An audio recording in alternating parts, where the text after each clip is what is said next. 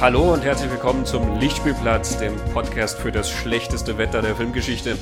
Ich bin Christian Genzel und mit mir im cineastischen Salon sitzt Hurricane Wiley alias Christoph. Hallo Christoph. Hey.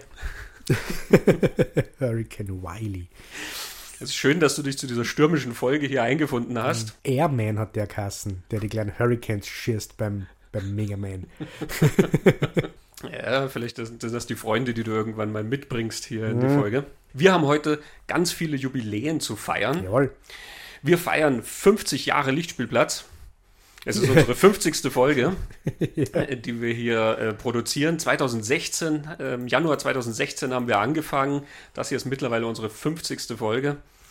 Wir feiern außerdem einen Film, der dieses Jahr sein 25. Jubiläum feiert. Und das dritte Jubiläum heute am Aufnahmedatum vor 125 Jahren, acht Monaten und fünf Tagen haben die Gebrüder Lumière in Paris ihre ersten Filme hergezeigt. Wirklich. Ja. So einen Tag gibt es nur heute. Dankeschön. Ja, das ist sehr nett von Ihnen gewesen. Dankeschön. Und ohne die gäbe es uns nicht. Also nicht als Podcast. Und weil wir so viel zu feiern haben, haben wir uns gedacht, Twister 25 Jahre, Lichtspielplatz 50 Jahre. Da wäre es doch schön, wenn wir mit Jan de Bond über Twister reden könnten. Ja. Und das haben wir dann halt mal gemacht. Ne? Ja, genau. Wir haben also heute unseren Stargast, Jan de Bond, den Regisseur von Twister. Und vielleicht sollte ich noch dazu sagen, dass es in, auch in einem Kontext entstanden, der nicht nur mit dem Podcast zu tun hat. Ich habe für das wunderbare Label Turbine aus Münster eine Featurette für eine Twister-Neuauflage produziert. Ähm, Turbine kennt sicher jeder Filmfan. Die haben ganz fantastische äh, Auflagen von Kultfilmen und Klassikern. Die haben damals schon mit dieser wunderbaren Didi Hallervorden-Edition gepunktet, die, glaube ich, auch einen, einen gewissen Anteil daran hatte, dass Dieter Hallervorden dann einen schönen Karriereherbst äh, als Charakterdarsteller noch erleben durfte. Ähm, es gibt auch ganz wunderbare Boxsets von Blues Brothers, von The Thing, von natürlich Parker Lewis, der Coole von der Schule ganz, ganz viele großartige Sachen. Die haben jetzt ein wunderbares Mediabook herausgegeben, wo Twister in einer neuen Abmischung Dolby Atmos und Auro 3D durchs Wohnzimmer fegt. Regnet zu Hause. Ja, also es ist quasi nur der echte Wirbelsturm Ja, ähm, lauter. Also das Praktische ist auch, glaube ich, wenn man das installiert hat, dann brauchen die Nachbarn sich keine Editionen mehr zu kaufen, weil die hören dich dann eh mit. Genau, dieses schöne Media Book, wo die Featurette mit meinem Interview mit Jan de Bond drauf ist, haben wir, weil wir so viel Jubiläen feiern, diesmal auch zu verlosen. Yeah. Wir haben ein schönes Gewinnspiel ins Leben gerufen und wir verlosen drei Media Books von dieser wunderbaren Twister-Edition. Und das Fantastische ist, diese Twister-Edition ist tatsächlich schon ausverkauft. Ja. Wir machen das nur für euch, Leute. Ja, das sind sozusagen die letzten ihrer Art. Das ist wie so eine Douglas Adams äh, Verlosung, die wir hier haben. Ähm, was ihr tun müsst, um eines von diesen letzten Twister Media Books zu kriegen, das erfahrt ihr im Laufe der Folge. Genau. Und wer das Mediabook nicht ergattern kann, ähm, ich denke doch, es wird noch eine weitere Auflage in irgendeiner Form von diesem schönen Film mit Ich dem schönen Featurette geben. Ich glaube nicht. Nicht? Nein, ich glaube, es gibt nur mehr die drei. Wir werden sehen. Gibt es nur drei? Sind drei? Stimmt drei? Es sind drei. Ja, es gibt, glaube ich, nur mehr die drei. genau. Genug der langen Vorrede. Reden wir mal über unseren Stargast. Jan de Bond. Wer ist Jan de Bond? Jan de Bond, der Regisseur von Twister. Ähm, um diesen Film wird es heute gehen. Jan de Bond war aber natürlich ein sehr umtriebiger Filmschaffender, nicht nur als Regisseur, sondern auch als Kameramann. Er hat eine lange Karriere als Kameramann hinter sich und da ist er äh, den meisten Filmfreunden auch in irgendeiner Form über den Weg gelaufen, auch wenn sie es vielleicht nicht äh, bewusst sozusagen mitgekriegt haben. Er ist Holländer, Jahrgang 43 ähm, und ist auch in Holland zunächst mal bekannt geworden, vor allem mit seinen Zusammenarbeiten mit Paul Verhoeven. Äh, türkische Früchte hat er dort gemacht, das Mädchen Ketje Tippe, äh, der vierte Mann. Er ist dann nach Amerika gegangen, hat dort bei sehr vielen Hollywood-Filmen Kamera gemacht. Am Anfang waren das noch kleinere Filme, Cujo und ähm, Auf der Jagd nach dem Juwel vom Nil zum Beispiel, ne? Madonna-Videos. ähm, und dann kamen die ganz großen Blockbuster. Waren das die Madonna-Videos, wo Fincher dahinter steckt oder waren es andere? Das waren andere. waren andere. Okay. Mhm. Dann kamen die Blockbuster. Genau, große Blockbuster. Also er hat mit Verhoeven auch weiter in Hollywood gedreht, äh, den schön garstigen Mittelalterfilm Flesh and Blood Ja, großartig. und Basic Instinct. Kennt jeder. Er hat dann auch im Action- und Thriller-Bereich ähm, sehr viel und sehr einflussreich gearbeitet. Stirb langsam zum Beispiel, Jagd auf Roter Oktober, Lethal Weapon 3, Flatliners. Also da mhm. sind ganz, ganz große Brocken dabei und er ist mit seiner sehr kreativen Bildgestaltung und seinen, seiner, seiner tollen Lichtgestaltung auch äh, immer sehr aufgefallen und ist dann ins Regiefach gewechselt mit einem kleinen Film namens Speed. Ich habe den 27 Mal gesehen. Im Kino? Nein, im Kino nur zweimal, glaube ich. Und dann 25 Mal auf VHS. Dann haben wir zum Zählen aufgehört. ja. Ja, also man merkt, der Film war ein Erfolg. Ja. Ne? Ähm, alleine Dr. Wiley hat ihn äh, schon ins Box-Office gepusht. alleine in, mein, in, meinem Zimmer war er große Erfolg. Ja. Und nach diesem äh, kleinen äh, äh Film, der äh, Unmengen eingespielt hat, kam dann ein nicht mehr ganz so kleiner Film, mhm. um den es heute gehen soll, nämlich Twister. Ähm, die Jagd nach Wirbelstürmen, geschrieben von Michael Crichton und seiner Frau und oder seiner damaligen Frau. Mhm und äh, produziert von Steven Spielberg ja. und seinen Amblin äh, Productions. Danach hat Jan de Bond dann noch drei weitere Filme als Regisseur gemacht, nämlich die Fortsetzung von Speed, äh, der nun ja oft nicht ganz so beliebt äh, ist, wenn man mit Menschen redet. Und äh, ich steche dann immer als so eine Ein-Mann-Fraktion heraus, hm. ähm, wenn ich den Film verteidige und tatsächlich sehr gut finde. Den habe ich nicht 27 Mal gesehen. und deswegen war er dann nicht so erfolgreich. Wahrscheinlich. Mm, aber ich glaube, um den kümmern wir uns mal äh, hm, separat, separat irgendwo. Ja. Ähm, um die Reize oder die Probleme von Speed 2. Es kam dann noch, noch eine Spielberg-Produktion, nämlich das Geisterhaus. Mhm. Oder was, das Geisterschloss? Das Geisterschloss, das Geisterhaus ist dieses Isabella Allende-Verfilmung mit äh, Winona. Und welcher ist der mit Eddie Murphy? Die Geistervilla. Genau. Gut, also diese Geisterhütte mit Lily Taylor und Catherine Zeta-Jones war auch von Jan de Bond. Mhm. Äh, auch ein sehr lohnenswerter Horrorfilm, ja. der durchaus seine Probleme hat, aber ähm, mhm. auch eine schöne Geschichte. Auch die wird separat irgendwann mal aufgegriffen, mhm. vielleicht von uns. Und dann hat er noch Tomb Raider Teil 2 inszeniert. Da scheiden sich auch die Geister, wie gehört. Äh, durchaus, ja. ja. Und dann, nun ja, hat er viele Projekte probiert, ähm, zu starten, die dann leider entweder gar nichts geworden sind oder mit anderen Leuten was geworden sind. Er hing eine ganze Zeit lang mal an Meg, der mit Jason Statham dann äh, Ach, das, das, gedreht dem, wurde. Äh, hi. Ja. Ähm, er hing an Mulan mhm. zum Beispiel, dieser Disney-Neuverfilmung. Mhm. Und eine ganze Reihe von anderen Projekten. Er hatte auch mal einen Action-Thriller mit John Cusack mit dem Titel Stopping Power. Da habe ich das Drehbuch äh, gelesen. Das ist äh, tatsächlich wäre eine sehr, sehr coole Geschichte gewesen. Das hätte ihn so ins Speed-Territorium wieder zurückgebracht. Mhm. Ähm, ja, leider. Das sind alle nichts geworden. Genau, aber wir reden heute über den einen seiner zwei Giganto-Erfolge. Riesenhits, genau. Twister, der Wirbelsturmfilm. Worum geht es in Twister?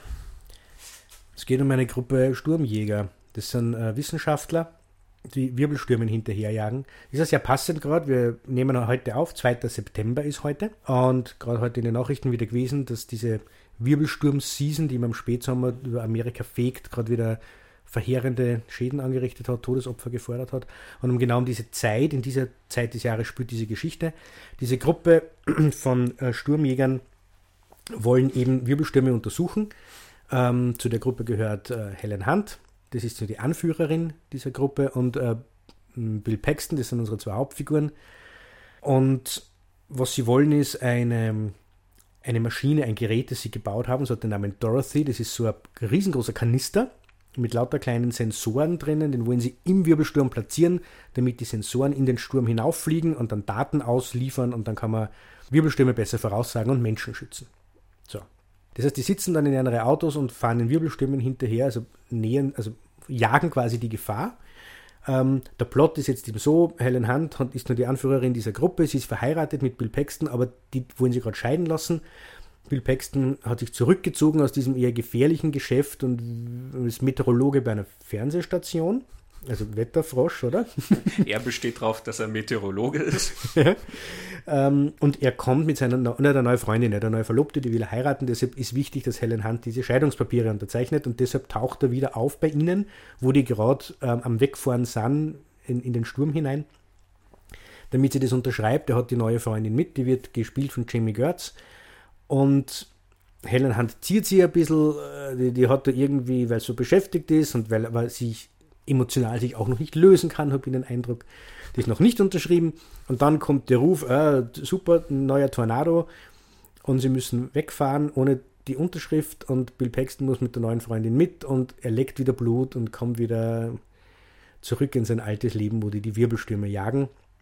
Und eben dieses, diese Erfindung, diese Dorothy, den Kanister mit den Sensoren im Sturm unterbringen wollen und es endet im Auge des Sturms sozusagen. Mhm. Genau. Und es gibt noch einen Antagonisten oder einen, also wem die Wirbelstürme nicht genug Antagonisten, Antagonisten sind, gibt es noch ein Rivalenteam um uh, Carrie Elves, spricht man aus, oder? Elvis, glaube ich. Elvis, Carrie Elvis, okay.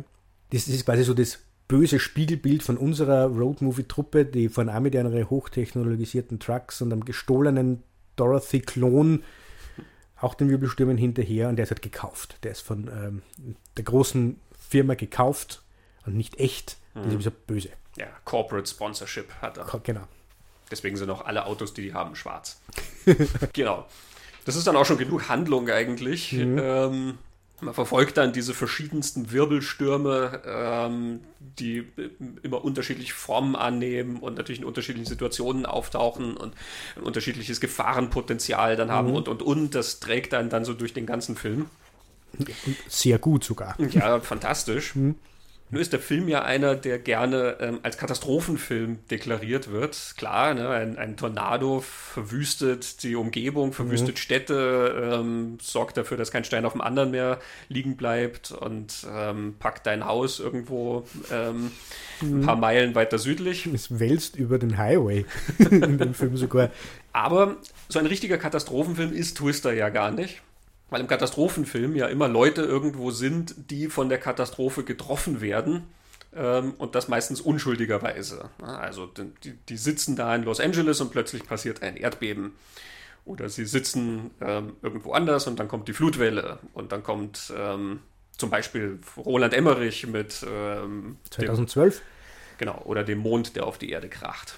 Ja, genau. Oder die Poseidon, die auf einmal sich umdreht, oder? Genau. Ja. Es trifft also ja immer irgendwie Unschuldige. Und hier sind das ja Menschen, Abenteurer gewissermaßen, die ja dieser Gefahr folgen, die ja also sich wirklich in, diese, äh, in dieses mhm. Abenteuer aufmachen und diese Katastrophe in Anführungszeichen tatsächlich suchen. Da hören wir mal Jan de Bond dazu, wie er den Twister einstuft. It's definitely an adventure movie and it's definitely a monster movie in a way because it is like there's ultimately nothing is bigger and more dangerous than the power of nature. Nobody can fight that and nobody knows what to do against it. You know, it is so overwhelmingly uh, intrusive in our lives and every year more so that it has a more and more face that we can that we recognize and there's not a face we like you know, it's really a monster face, and it looks like that too. And and that was a little bit the, the whole idea behind it. I never was wanted to make a disaster movie because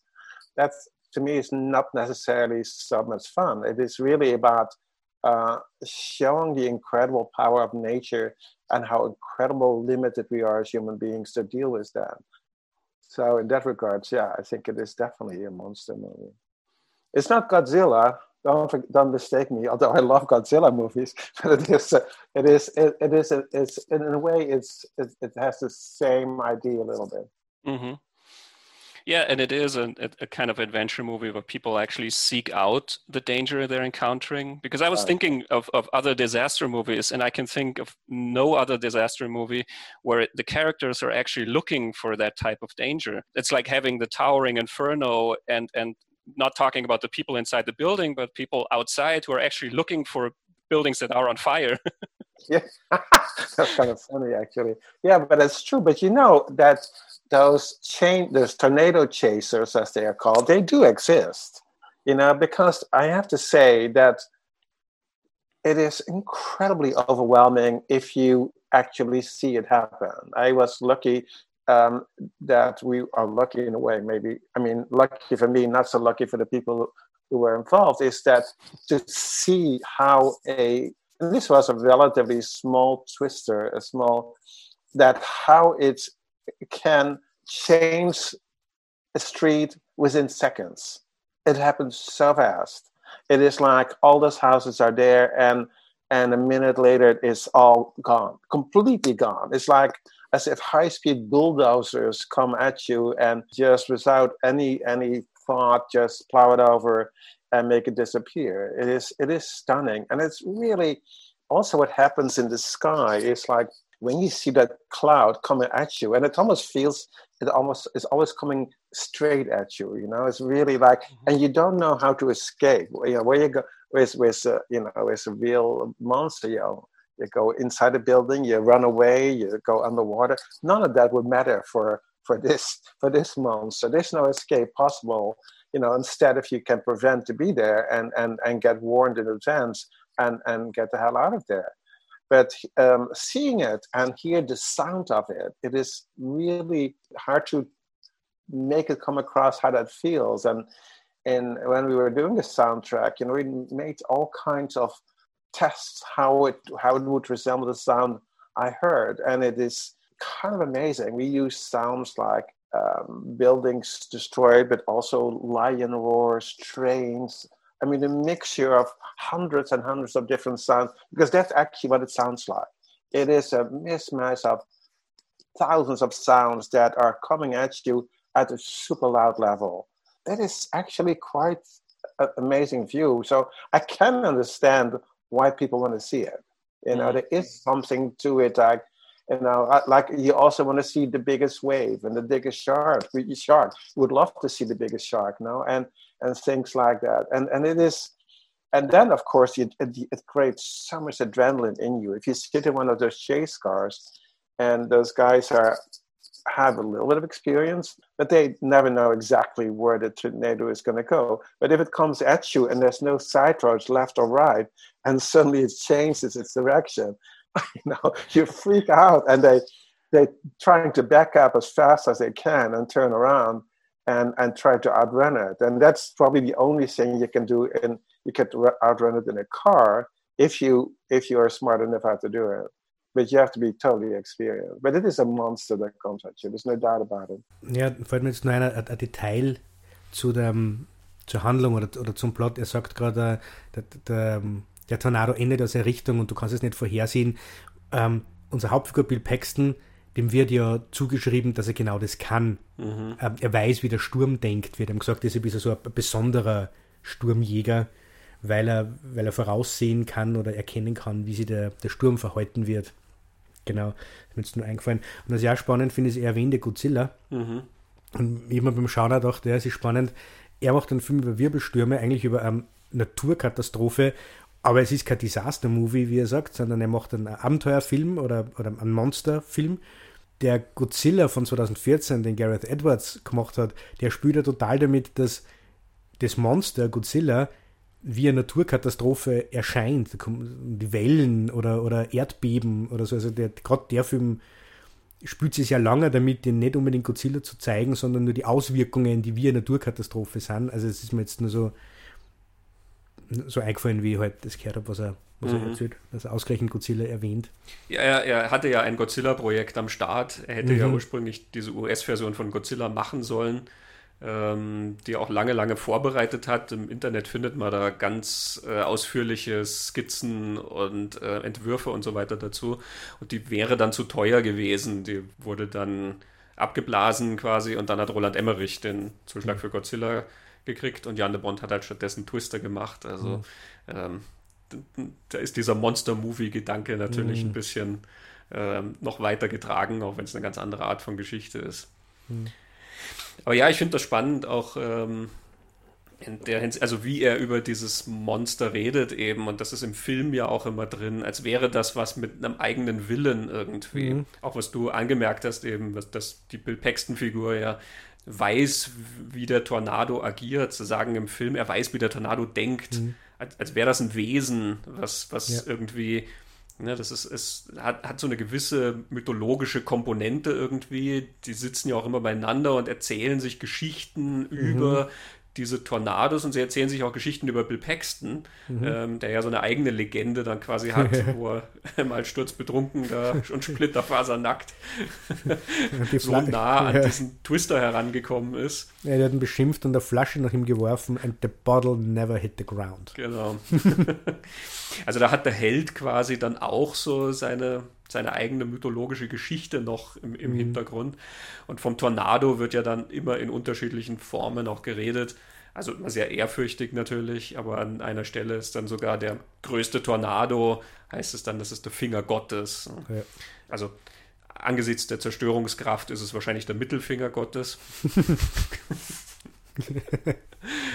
Ja, und dieses, dass das wie ein Monster funktioniert im Film, hat, hat ja auch so das, das taucht überraschend auf und attackiert dann die Helden. Mhm. Es gibt dann, wir werden dann später noch drüber reden, weil da hängt eine andere coole Szene dran, aber sie sind mitten in, also sie sind mitten in der Nacht und sie sind an einem Ort auf einmal haben sie das Gefühl, okay, da kommt aus der Dunkelheit, kommt jetzt so quasi dieses Vieh daher und dann ist ja dieser, dieser riesen Twister auf einmal taucht dann im Blitz auf, mhm. der ist schon ganz nah. Aber es passiert ja oft, dass sie dieses Monster jagen, den, den, den Tornado jagen, und dann ist er weg.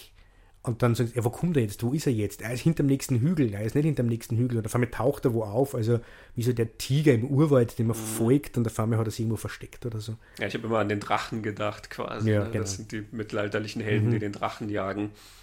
Genau. Und er hat ja auch immer verschiedene Gesichter. Also ähm, es gibt ihn ja nicht nur in unterschiedlichen Größen, zum Schluss mhm. dann dieser F5, das ist auf anhand dieser Skala eben wird das erklärt, genau. das ist ja quasi der gigantischste, sondern du siehst dann auch diesen, diese Twins mhm. an einer Stelle, Zwillinge, das sind dann zwei so äh, mhm. Dinger, die so umeinander tanzen zum mhm. Beispiel. Ne? Ähm, und jeder von denen schaut ein bisschen anders aus und klingt auch ein bisschen anders irgendwie. Mhm. Also auch da ist ein sehr wandelbares Monster, was mhm. gejagt wird. Ja, und sie werden immer größer, oder? Mhm. Also das, das Missverhältnis zwischen wie groß ist der Mensch und wie groß ist dieser, dieser Tornado, das verändert sich massiv im Laufe des Films, bis du am Ende bei so einem Shot bist, wo, wo, wo du einfach ein an der, an der Farm und die komplette Leinwand ist eigentlich ausgefüllt von diesem Tornado und knapp davor laufen so wie, wie Ameisen groß mhm. unsere zwei Hürden nur davon und wollen sie, wollen sie irgendwo verstecken. Also er macht die, die, die Twist wirklich immer, immer größer, auch wie sie auf der Leinwand dann ausschauen. Und ich habe den Film im Kino damals gesehen, das war also das auf einer riesen Leinwand, das nur ein Wirbelsturm ist, das ist steil. Ja, er weiß wirklich, wie er diesen Effekt ähm, des Twisters gut einfängt und dieses, dieses Staunen ähm, die, die, Furcht, aber auch das Staunen vor der Kraft der Natur irgendwie damit ja auch mhm. vermittelt. Ne? Also das, das sind zwei sehr interessante Ebenen, finde mhm. ich, die er da ähm, erzählt. Auch da unterscheidet er sich ja, finde ich, sehr vom Katastrophenfilm, weil der Katastrophenfilm ja meistens Natürlich ist das irgendwie gewaltig, ähm, was da an Naturkraft sozusagen auf uns kommt, aber du kriegst nicht so das Gespür dafür, dass das auch irgendwie was, was Spannendes ist, etwas, was es zu erkunden lohnt oder so. Und hier ist ja immer auch diese Faszination dafür, ja. was machen diese Twister und, und wie funktionieren die? Und natürlich funktioniert das auch über die Figuren, die dann immer wieder danach suchen und sich freuen, mhm. wenn dann wieder ein Twister kommt. Mhm. Ne? Genau. äh, hat er diesen einen Moment hier in dem Clip, den wir gehört haben, wo er sagt, ja, er hatte Glück, dass er das gesagt hat. Ja, Glück vielleicht nicht für die Leute, die es betroffen hat. Ja. Ne? Also da, da, steckt ja dieser Zwiespalt schon drin. Ne? Das, genau. Das, It's overwhelming, sagt er. Äh, mhm. Genau. Also ich finde, in der hellen Handfigur ist das am, am, am, am stärksten, den haben wir jetzt auch noch nicht gesagt, aber ihre Figur ist, ist ja so erzählt, sie hat das Kind ihren Vater in einem Wirbelsturm verloren, der mhm. ist durch, durch, das sieht man ganz am Anfang. Und sie hat einerseits ähm, großen Respekt und Angst vor diese Stürme, gleichzeitig zirkt sie da auch dieses, man jetzt mal will, Trauma irgendwie hin, diese Stürme besser zu verstehen, um damit auch diesen Verlust verarbeiten zu können, aber sie steht ja auch oft sehr beeindruckt vor dieser Kraft und dieser, dieser Naturkraft, der Finger Gottes, dem, dem so nahe wie möglich zu kommen. Das ist in ihrer Figur, finde ich, dieser, diese Ambivalenz am, am stärksten drin. Bei Bill Paxton ist ja so drin, mhm. der, der Mann, der die Stürme versteht und gleichzeitig natürlich auch Angst hat davor, weil er weiß, was da, mhm. was da passiert. Ich glaube, es ist ganz viel Einstellung halt wirklich von den Schauspielern, die auf diesen, mhm. dieses Spektakel schauen und in ihren Augen spiegelt sich all das wieder. Mhm. Ne? Einerseits natürlich die Faszination und andererseits halt aber auch das Wissen drum, dass das wirklich gefährlich ist. Mhm. Und es sind dann auch so Details wie eben Bill Paxton, der dann da einmal aus dem Diner geht und auf die Straße geht und der Himmel hat sich dann in so einer mhm. gewissen Weise gefärbt und du merkst schon, er spürt was, da kommt genau. was, es liegt was in der Luft quasi, ne? Und das ist irgendwie wie so eine stille Kommunikation zwischen mhm. ihm und eben diesem Monster, was da irgendwo draußen ist. Und mir hat an das erinnert, und das passt ja zum Produzenten Steven Spielberg. Wir haben, glaube ich, in äh, unserer Folge über die unheimliche Begegnung der dritten Art drüber geredet, dass Steven Spielberg einmal gesagt hat, sein Mastershot ist quasi dieses in, in Close Encounters das Kind, das die Tür aufmacht und dann in diesem Licht von dem mhm. UFO steht. Und du hast dann gesagt, eigentlich ist der Mastershot der Shot, der Steve Spielberg ausmacht, genau der Gegenschuss. Das Gesicht von dem Schauspieler, das in dieses Licht oder in den Himmel schaut, voller Staunen und Wunder und aber auch Angst. Und das ist, da, das ist genau das, was du jetzt auch gesagt hast. Die mhm. Schauspieler, die auf diese Wirbelstürme schauen und wo beides drinnen ist. Der Spielberg Mastershot quasi. Laut Lichtspielplatz. Spielberg sagt was anderes. ja, ich finde, dass sie das in der Musik, also im Score widerspiegelt. Also äh, Soundtrack und Score von, von Twister, es gibt ja zwei. Mhm. Es gibt so quasi ein, ein CD-Album und ich habe es auf Tape da. Da sind lauter Songs drauf. Und es gibt aber auch den Score, der da veröffentlicht wurde. Und, genau, Mark Benziner. Genau. Und ganz oft, wenn ein Wirbelsturm auftaucht, ist natürlich Bedrohung und Dramatik und, und da, da werkt das Orchester ganz tief und schraubt die, die, das Drama und die Angst hoch. Und drüber liegen aber immer so Frauenchöre, die wie so Choräle klingen, so was Göttliches, Erhabenes, mhm. Bewundernswertes. Da hat man auch wieder beides im, im, in der Musik drin. Dass man nämlich selber im Kino sitzt und genauso drauf schaut und sich denkt, uh, das ist jetzt richtig gefährlich, aber boah, schaut das cool aus. Also das, was Kino ja tut. Mhm. Und ein anderes Element vom Score ist ja dieses Abenteuer Indiana Jones Element, dass immer wenn es heißt, auf einer digitalen Wetterkarten, ah, da hinten ist jetzt ein F2, F3, F4, dann kommt so ganz beschwingte Musik, wo die dann aufbrechen, schnell alles zusammenpacken, weil sie müssen jetzt ins Abenteuer reiten quasi, dass es auch Spaß macht und, und fröhlich ist. Ähm, Philipp Seymour Hoffman ähm, ich wollte jetzt sagen, der junge Philipp Seymour Hoffman, keine Ahnung, ob der da schon jung war, äh, ähm, der noch unbekanntere Philipp Seymour Hoffman spielt ja eine Nebenrolle. Der hat dann immer so Rockmusik, die er, die er spielt und der, der jault und johlt dann immer beim Fenster aus, vor lauter Aufregung, dass er jetzt den nächsten Sturm sehen kann. Also dieses, die kindliche Abenteuerfreude, die auch so was Spielbergsches hat, finde ich, mhm. ist da auch wieder drin.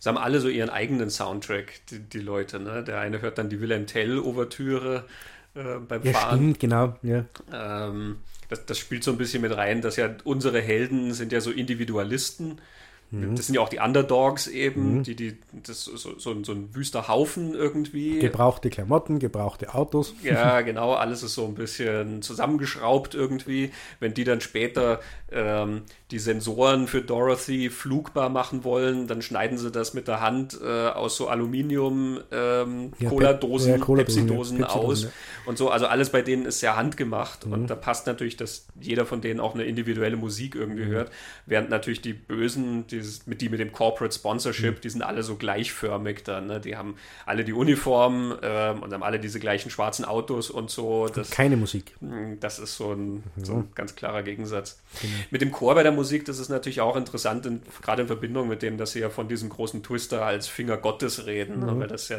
so eine gewisse Grenzerfahrung äh, suggeriert, wie so ein religiöses Erlebnis irgendwie, mhm. dass du, wenn du das siehst, ähm, kommst du in Verbindung mit einer Macht, die ja sehr viel größer ist als mhm. du. Ähm, was ja natürlich so ein Naturphänomen auch ist, ähm, egal ob Gott oder nicht. Und das, auch das finde ich, ist sehr schön dann in diesen, mhm. in dem Film und in diesen Klängen auch wiedergespiegelt, eben, dass das so, ein, so eine Verbindung da irgendwie ist zu einer, einer ganz, ganz großen Macht. Genau. Und dann kommen natürlich die Sounds dazu, die Jan de Bond jetzt auch schon im Interviewclip erwähnt hat, dass ja. man da also Röhren und, und ich weiß nicht was hört. Und ähm, wenn du auf der IMDb schaust, unter den Filmfehlern, unter den Goofs, äh, da hat ein IMDb-User ganz brav aufgeschrieben, dass äh, Tornados im wirklichen Leben nicht so röhren wie im Film. Das muss ich jetzt glauben, weil ich habe mich immer ferngehalten vor solchen Wetterphänomenen. Ja, ich habe es auch abgesehen davon jetzt sowieso nicht für eine Doku gehalten, mhm. ähm, aber was weiß ich denn schon. Aber ja. vielleicht ist das ja ein Tornado Chaser, der das da reingeschrieben hat, ja. der ähm, mhm. uns jetzt wissen lässt, dass das in Wahrheit ganz anders klingt als das, was Jan de Bond da sagt.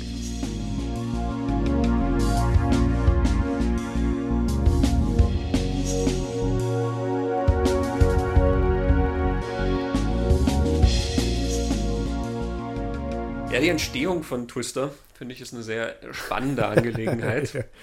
Wir reden ja da von einer Zeit, 25 Jahre, das klingt noch nicht so weit weg, aber das ist noch eine Zeit, wo es gar nicht so üblich war, dass man Digitaleffekte gemacht hat, ähm, auch wenn das natürlich schon passiert ist, Terminator ja. 2 zum Beispiel.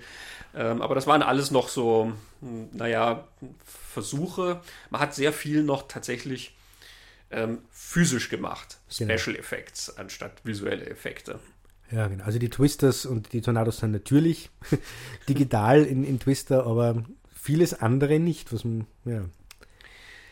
Genau, und da hören wir vielleicht nochmal Jan de Bond aus dem Interview darüber, ähm, wie er denn diese Inszenierung gemacht hat und wie er den Realismus dieser Twister versucht hat nachzustellen. Actress always have to respond to things they've never seen, you know, because they're shot off camera, they're never there, and they never really know what it really means to be close to it. And of course, we cannot put actors in in in the way of a tornado or a twist. So that would be no film company or insurance company would ever let allow allow us to do that. But so I really wanted them to feel what the power of, of what is at least some part of the power of a computer of, of that twister is and we brought in massive wind machines. I mean, we had two huge Boeing 747 um, engines mounted on, on huge tractor trailers that created was they were some of the wind makers. And you cannot stand up in that i can guarantee you that. And also then this rows of gigantic propeller um, wind machines as well. At the same time debris has been thrown into in front of those wind machines so that flies at you because that is the big thing. It's like it's not like standing in a window like trying to survive. You could not stand upright anyway. But if you have to really, it is getting even a piece of grass and it flies at that speed in your face hurts, really hurts. So I wanted to get a sense that they knew what they were getting into and that I really wanted them to really respond to what they feel and see. And not uh, not acting. I really didn't want because acting to that is always over the top. It's always too much or, or, or, sometimes it doesn't happen at all and then it becomes like bland. I wanted to get a real sense of having those actors be participating a little bit in the event itself and not just uh, and acting almost immediately. The, the moment you turn those wind machines on and um, paper and, and little debris, very soft debris, but goes into those wind machines that flies at you, and suddenly you can't see, uh, and you really don't even know where you're going. It is an amazing experience. I always do it first myself to make sure it's not dangerous, but it is very impactful. And and I mean, for instance, like the scene where Bill Paxton is in in in that hailstorm uh, going up a hill towards the tornado. That is real hail. See, that is not there's no visual effects here because many filmmakers would go to visual effects immediately. No, this is real hail. We had two tractor trailers, gigantic with massive blocks of ice uh, driving in front of them with wind machines on the truck as well.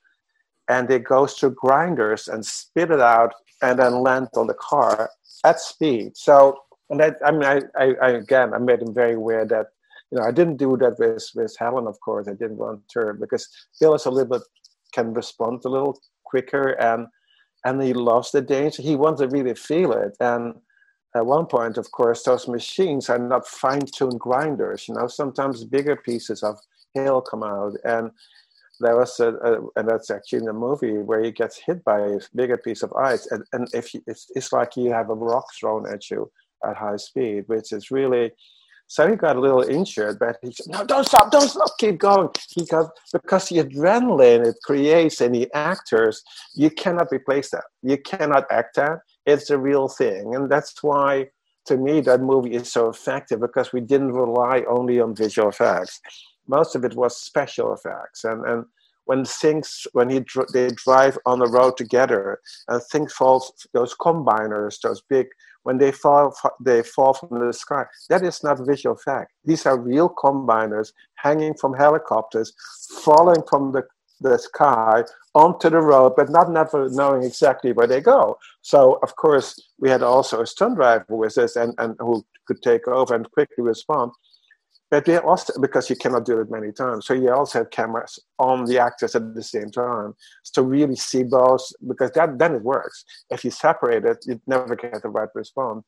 And so it was like to see this this massive machine, boom, and then boom, and, boom, and that was that is like I mean, even being there for the whole crew, there's like, wow, this is really amazing, you know. And that happens in real life, of course, too. It's not like most of the of the scenes that are in the film are based on things I've seen in in documentary footage of those tornado chases, and there's lots of it. And a lot of it is not so interesting, but there are some amazing pieces. Flying cows is from that one of those documentaries where a flying cow came through image like for a split second. I said, "Oh my God, we have to have that." And this was and then, and then it came back again. So we make it into a little bit more of a scene, but it is these are all real events. These are not fantasy events. These are actual scenes that have happened. Rolling House has happened. Seen it myself on on documentary fo- footage, and it's it's and if you can do this with real effect, the, the, the effect the response that people have, the viewer can see that. They know there's a com- complete different emotion on the screen when it's a visual effect or when it's a special digital effect. The, when it's a special di- digital effect, you automatically make a step back as the audience because you know it can never be real. It's too, too fantastical, or it is also completely different dimensional a dimensional difference between the flat digital effects and the more 3D uh, effects on camera. Mhm. Der hat da ganz schön was aufgefahren. Ja, ich muss bei den Geschichten, ähm, es gibt ja noch mehr, äh, ja. was er alles gemacht hat, auch in seinen anderen Filmen. Ich muss da immer so ein bisschen an Werner Herzog denken, mhm. ähm, der seine Leute ja auch dann immer durch sehr viel durchgepeitscht hat, gewissermaßen, um halt so einen gewissen filmischen Realismus auch zu erreichen. Jan de Bond ist ja auch damals als Kameramann Anfang der 80er bei diesem Film Roar ähm, von einem Löwen attackiert worden ähm, bei den Dreharbeiten. Das war ein ganz, ganz schlimmer Unfall und ähm, der musste dann mit, ich weiß nicht wie vielen Stichen genäht werden am Kopf. Ja? Also das waren dann 90 Stiche oder so mhm. am Kopf. Und nachdem das dann passiert ist, ist er wieder ans Set gegangen und wollte weiterdrehen. Also ich glaube, das sagt ja auch ein bisschen was darüber, wie der Mann arbeitet. Ne? Also ich mhm. glaube, das Adrenalin, von dem er hier redet, das ist auch was, was er, was er produzieren will bei den Leuten und was er aber mhm. auch selber irgendwie wahrscheinlich spüren will in dem, ähm, was er da macht. Ja, ich finde, er sagt zwei sehr, sehr spannende äh, Details. Das eine ist, dass er halt sagt, naja, ähm, Digitaleffekte wirken immer flocher mhm. und echte Effekte wirken dreidimensionaler. Ähm, da verstehe ich schon, was er meint. Und er sagt da, Schauspieler könnten das nie spielen, wenn sie es nicht sehen, weil es wäre dann immer over the top. Also das finde ich spannend, dass er, dass er sagt, wenn Schauspieler das nicht sehen können und dann müssen sie einen, einen Hagelsturm spielen, wird das immer übertrieben. Aber wenn es in einen Hagelsturm stößt, sind die Reaktionen emotional niedriger oder wen runtergefahren und damit aber realistischer. Und ich glaube, die Szene, die er erwähnt, ist ja die, die wo Helen Hunt und Bill Paxton äh, auf diesen Sturm zufahren und dann kommt der Hagel und sie müssen auf die Ladefläche von diesem Pickup-Truck hinausklettern und diese Dorothy-Maschine anwerfen. Und da macht er nur was anderes, er stellt die Kamera ja auf diesen Pickup-Truck drauf. Mhm. Also du, du sitzt ja als, als, Zuschauer auch mit da drauf. Es ist eng und dir fliegt es um die Ohren. Also den Effekt, den er erzielen wollte, erzielt er ja. Und er erzielt ihn, finde ich, jedes Mal in Twister. Und ob das beim digitalen Effekt anders wäre, kann ich nicht sagen, aber für das, was er erreichen wollte, hat er immer, finde ich, die richtige Entscheidung getroffen für seinen Film da. Ja, definitiv. Also ich meine, hm. wir haben ja auch schon gesagt, klar gibt es ja auch Digitaleffekte. Also natürlich ja. hat er ein Tornado dann aus dem Computer genau. dann letzten Endes. Und es gibt jede Menge Effekte, die du letzten Endes aus dem Computer produzieren musst, ähm, aus dem einen oder anderen Grund. Ähm, und trotzdem finde ich interessant, wie viel Gedanken er sich dabei macht über mhm. den Realismus des Ganzen eben, dass das echt wirkt. Und ich finde, das ist auch was, was wirklich sehr, sehr rüberkommt in diesem Film, dass du ähm, die Reaktionen der Schauspieler, ähm, das, was du siehst, wie sie damit umgehen, mhm. ähm, das ist ja das, was dir verkauft, was da tatsächlich passiert. Also so wie du Bill Paxton in diesem Hagelsturm siehst, der ja wirklich, das prasselt ja. auf ihn ein und ähm, der wird wirklich bombardiert. Ja? Ähm, und muss sich ja, der, der schreit ja dann da seinen Dialog irgendwie mhm. über diese Lautstärke. Wenn man gehört, da gibt es dann riesige Windmaschinen und alles, mhm. wo du dich überhaupt bemühen musst, dass du stehen bleibst. Ja. Das macht ja was mit dir als genau. Schauspieler. Genau. Und ähm, der, der, Effekt selber ist ja nicht der, der dich was spüren lässt ähm, als Zuschauer, mhm. sondern es ist der Schauspieler, dem du zuschaust, der dir erzählt, wie sich's anfühlt. Mhm. Und natürlich kann ein Schauspieler das auch aus der Fantasie raus machen. Schauspieler haben das seit ja, ja tausenden von Jahren gemacht. Ja. Auf der Theaterbühne siehst du sowas immer und der Schauspieler mhm. erzählt dir das. Und trotzdem ist da so eine, ähm, es, es, es, ist ja nicht jeder Effekt gleich, es ist nicht jede Situation gleich. Und gerade bei so etwas, was so eine mm, so eine unmittelbare Erfahrung ja auch ist, so eine körperliche mhm. Erfahrung, die dir da erzählt wird. Ja. Also es ist wahrscheinlich auch wichtig, dass der, auch der Schauspieler das Unmittelbare irgendwie erfährt und ähm, damit vermitteln kann. Mhm. Ja, ich verstehe seinen Zugang auch total. Und wenn man sich das ganze Interview anhört, das ist für mich überraschend gewesen und total interessant. Er redet unglaublich viel über die Schauspieler und die Schauspielerei und wir reden da über Twister, das, wie du gesagt hast, das ist ein Effektspektakel, das ist verkauft worden. Die Charaktere haben das Nötigste an an, an Charakteristika, das gibt das Nötigste an Plot, aber es geht ja darum, um diese Schauwerte und um das Adrenalin, aber ganz viel Gedanken hat er sich, glaube ich, über die Schauspieler und wie die die Geschichte erzählen gemacht, weil sonst wird das ganze Theater nicht funktionieren. Mir fällt ein anderer Film ein, der noch nicht so alt ist, ähm, Storm Hunters heißt der, glaube ich. Mhm. Ähm, da verpufft es total. Ähm, ich, ich habe jetzt in der Vorbereitung leider nicht mehr schauen können. Ich muss das jetzt wirklich aus dem Gedächtnis kramen, aber wahrscheinlich ist das der Unterschied, dass, dass sie Twister unglaublich viel Gedanken gemacht hat über diese Fi Figuren und die Schauspieler und wie man das möglichst realistisch verkaufen kann, dass da sieben, eben gar nicht zählt, aber sieben, acht, neun Tornados die heimsuchen in zwei, drei Tagen. Also es ist ja, glaube ich, eine ganz kurze Zeitspanne, auch, was die unterwegs sind. Und du gehst da emotional mit. Und das ist nicht, weil die Effekte so toll sind, sondern weil die, die Leute so, so sind, mhm. wie sie sind. Genau, und natürlich sind die Effekte toll, also das toll. ist klar. Das, also nämlich auch heute noch. 25 ja. Jahre später ist das packt das nun. Ja. Es gibt so ein paar, bei denen siehst du siehst nämlich genau. gerade so Digitaleffekte, mhm. äh, einmal wo das Auto, das eine Auto da in den Tornado fliegt zum Beispiel, ja. das ist was, wo du dann siehst, ja, ja, klar, das ist am Computer gemacht und heute könnte man das besser, realistischer am mhm. Computer nachmachen, aber das ist wirklich die ganz kleine Anzahl unter diesen Dingern. Er wirkt immer noch so beeindruckend wie vor 25 Jahren. Ja. Ähm, er vermittelt das immer noch und ich glaube, das tut er genau wegen dieser Überlegungen. Mhm. Ähm, und deswegen ist es auch oft ein bisschen zu Unrecht, dass man ihn so, so ein bisschen herabwürdigt immer. Ne? Als erst, erst ist er der Kameramann und da hat er ja auch ganz viel so Blockbuster gemacht und dann als Regisseur hat er halt ganz viel Popcorn-Kino gemacht. Mhm. Ähm, und die Gedanken, die da aber reinfließen und die ähm, Kunstfertigkeit, mit der er das auch vermittelt, was er dir da erzählt, das ist was, was ihn eigentlich sehr, sehr auszeichnet und auch sehr abhebt, finde ich, von anderen mhm. vergleichbaren Popcorn-Erzählern. Ähm, Wer das so ist, der in genauso einem Film überhaupt nie drüber nachdenken. Mhm. Über nichts. Das Ding so die mitnehmen und, und du musst du musst es ja mitfühlen und genauso aufgeregt und ge verängstigt und gebannt und erstaunt über das alles sein, was da passiert. Also es gibt, wenn man sich so ein bisschen noch umhört, es ist sehr, sehr äh, unterhaltsam, wenn man sich auch seine anderen Audiokommentare zum Beispiel anhört und ähm, so ein bisschen noch weiter liest und recherchiert, ähm, wie weit er teilweise geht, um diesen Realismus dann auch ähm, zu kreieren für die Leute. Also ähm, was er da alles in echt quasi machen lässt. Ich meine, es ist hier schon ja Wahnsinn, ne, dass er irgendwie Mähdrescher vom Himmel fallen lässt.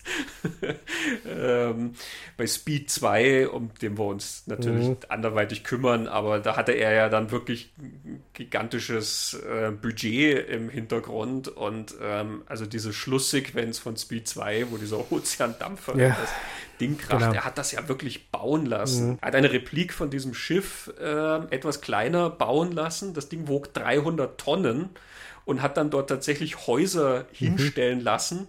Also diese paar Minuten Film haben 25 Millionen Dollar gekostet ähm, und ich finde aber auch, du siehst es denen an, weil das schaut halt einfach echt aus. Die Leute, die da stehen und sich das angucken, die, die haben diesen, diesen Effekt. Ähm, die, die, kriegen den mit. Ja. Die sehen, was das heißt, was da für eine Zerstörung passiert. Ja. Und zu Twister gibt es ja dann auch immer Geschichten natürlich, wo sich dann wer verletzt hat und so. Mhm. Ähm, da gibt es eine sehr nette Story, das ist über Speed 2 ähm, von der Website Den of Geek, wo sie ein bisschen über die mhm. Entstehung mhm. reden. Und da geht es dann auch um, um ähm, Sachen bei Twister, wo dann einmal, ähm, also Helen Hunt hat sich dann öfter den Kopf angehauen, da an dieser Brücke, wo die drunter sind irgendwie, da hat sie ja. sich dann öfter mal den Kopf angehauen und äh, einmal auch irgendwo anders ist sie dann irgendwie so verletzt worden und so. Und Jan de Bond kommentiert das dann nur mit, ja, sie ist manchmal etwas ungeschickt. also das ist, das ist sehr unterhaltsam, aber mhm. es, es, zeichnet ihn schon wirklich sehr, sehr aus. Mhm. Es ist aus einer anderen Zeit einfach, oder? Es ist einfach, ja. er hätte es ja nicht anders machen können, die, die Möglichkeiten, die man halt digital hat, hat er nicht gehabt, aber man macht, glaube ich, Filme nie wieder so. Denn in der Größenordnung, mit, wenn man dieses Budget hat, macht man das jetzt alles digital, einfach weil man mehr Kontrolle über das Bild einfach hat und mhm. nicht, nicht irgendwelchen Dingen ausgeliefert ist, die man nicht beeinflussen kann. Also es ist eine Zeitkapsel und es, wir reden nicht über Jan de Bond, das betrifft für andere Filme aus der Zeit auch, aber seine Filme, die haben wir damals so gemacht und wir man nie wieder so machen. Eine andere Ebene, ähm, die seinen Realismus ja dann auch immer noch äh, befeuert, ist ja die Standarbeit, die er macht und die er sehr gerne mit Schauspielern macht. Also mit den mhm. tatsächlichen Schauspielern, mhm. ähm, die dann auch wirklich ganz, ganz viele Sachen machen müssen. Hören wir nochmal ins Interview rein, wie seine Philosophie in Sachen Standarbeit ist. There's such a set system in Hollywood that um, actors should never be uh, in close proximity to a stunt. But to me, it's that exactly that that makes it real that you get a sense because the reaction of an actor when they're in a car driven by a stuntman that you can see and going to it and getting an accident and being able to film them at the same time as the stunt is happening you can never get they cannot act that. Doesn't it's impossible. No actor can do that. And the danger is a little bit is that you know, the studio was really, really worried about it that an accident might happen, and we had a lot of security people on the set, from safety people from the studio. But the actors became aware how well it worked.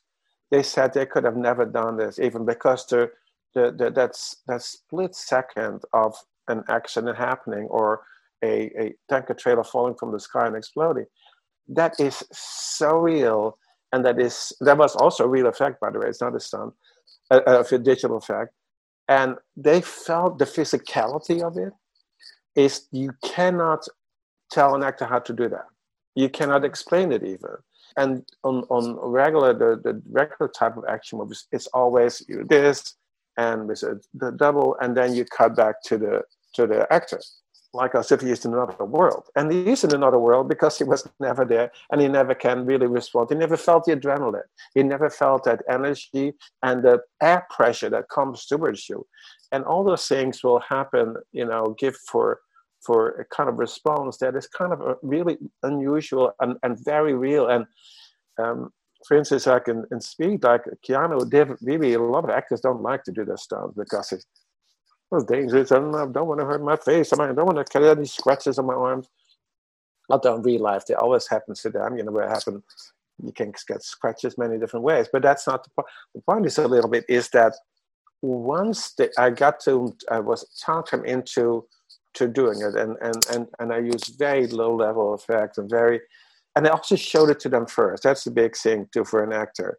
So when you know when Kian didn't want to jump, for instance, from the the Jaguar to the bus, I did it first myself, and I'm kind of a you know I'm I'm not a stuntman. I'm not very physically uh, gifted and in the way of athletic. And to do that at speed, it looks dangerous. See, my gift is I can make it look dangerous, although in fact it really isn't as much as dangerous as it seems to be. Like stepping from two cars, from one car to the other car at speed, it's almost like stepping. You just don't look at the ground, you know, because the distance remains the same. It's only like three feet. But if you look at it, if you focus your eye focus on the ground, then you can do it. So I taught them how to really refocus on the place they're going. Do not look at the road passing by below it because then you might, if you you know non non experience, you might you might freak out a little bit. But then, so what happened then, of course, in in, in, in several movies is that when it's finished and it's done and it looks great, like wow, that was great. I'll do it again. And they said, no, no, you don't have to do it again. This was really good, you know.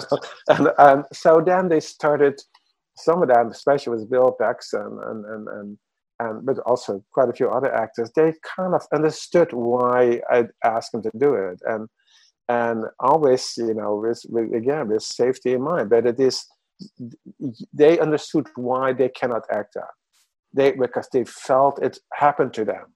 They felt it happened. The, act, the acting came from inside, from, from the physical mind, the body, and there's and there's nothing they could do to stop it even and that's the moment that makes those connectors things so if you go from from in, in the camera look forward and see something and you pan to the actor and you really that's a real reaction. That's non-actable and therefore so much more effective.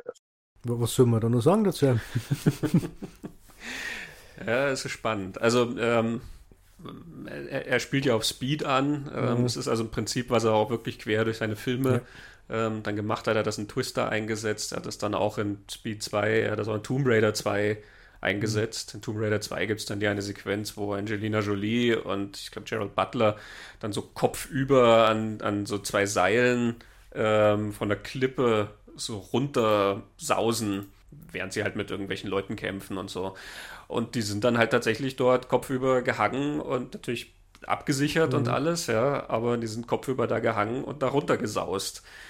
Und naja, ne, das macht was mit der Schauspieler, würde ja, ich sagen. Er, er, redet ja über diese Szene, wo der Tanklaster explodiert mhm. vor ihnen, wo er dann sagt, den Luftdruck und die Hitze, die da auf einmal daherkommt, man reagiert darauf und ich mich dann daran erinnert, dass ich jetzt mal aufmerksam werde, wenn in, in irgendeinem Film das tatsächlich so ist, dass man erkennen kann, es ist der Schauspieler, der da jetzt mhm. irgendwo runterfällt, drüber springt, sie abrollt, also wo es so, so gemacht ist, dass das nicht der Stuntman sein kann.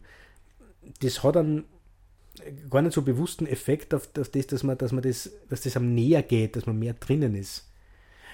Umgekehrt, wenn es die, diese typischen, wie er es auch sagt, diese Schnitte, da, da passiert irgendwas und dann wird zurückgeschnitten auf die Reaktion, da sitzt man dann nicht im Kino oder, oder vom Fernseher und denkt sich, oh nein, nicht so effektvoll oder so. Also das verpufft ja eh. Es, wenn man es halt nicht, wenn man es ihm anders macht, so wie er das, also dann kommt der Effekt. Mhm. Das ist ja so das, das Interessante.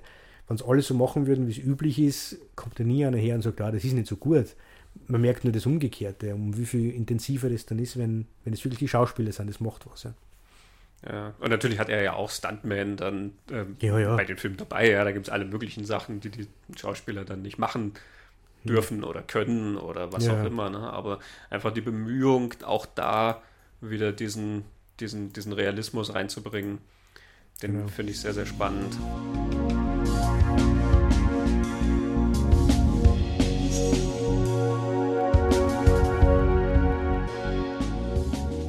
Wir haben vorher schon mal kurz Philipp Seymour Hoffman erwähnt. Mhm.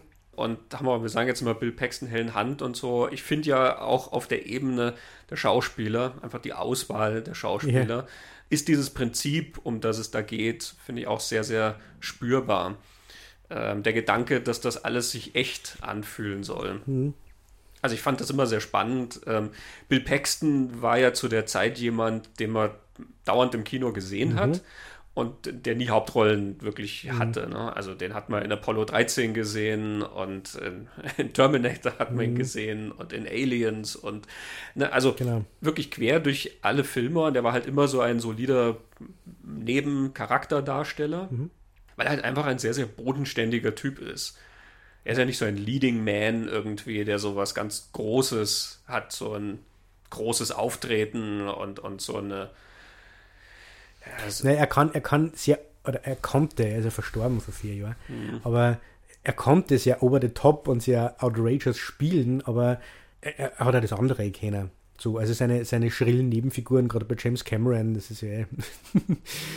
Äh, klar, auch wenn man ja. ihn bei, bei John Hughes, bei Lisa der helle Wahnsinn ja. oder so sieht, da dreht er natürlich auch extrem auf. Aber seine Stärke, finde ich, ist ja immer die, dass er ein sehr normaler Typ letzten Endes mhm. ist. Ne? Also sicherlich mehr, als wenn du jetzt vergleichbare Kinohelden aus der Zeit wie Kurt Russell oder Bruce Willis mhm. oder so heranziehst, ne? die zu dem Zeitpunkt ähm, ja auch schon sehr viel größer waren und halt. Ja.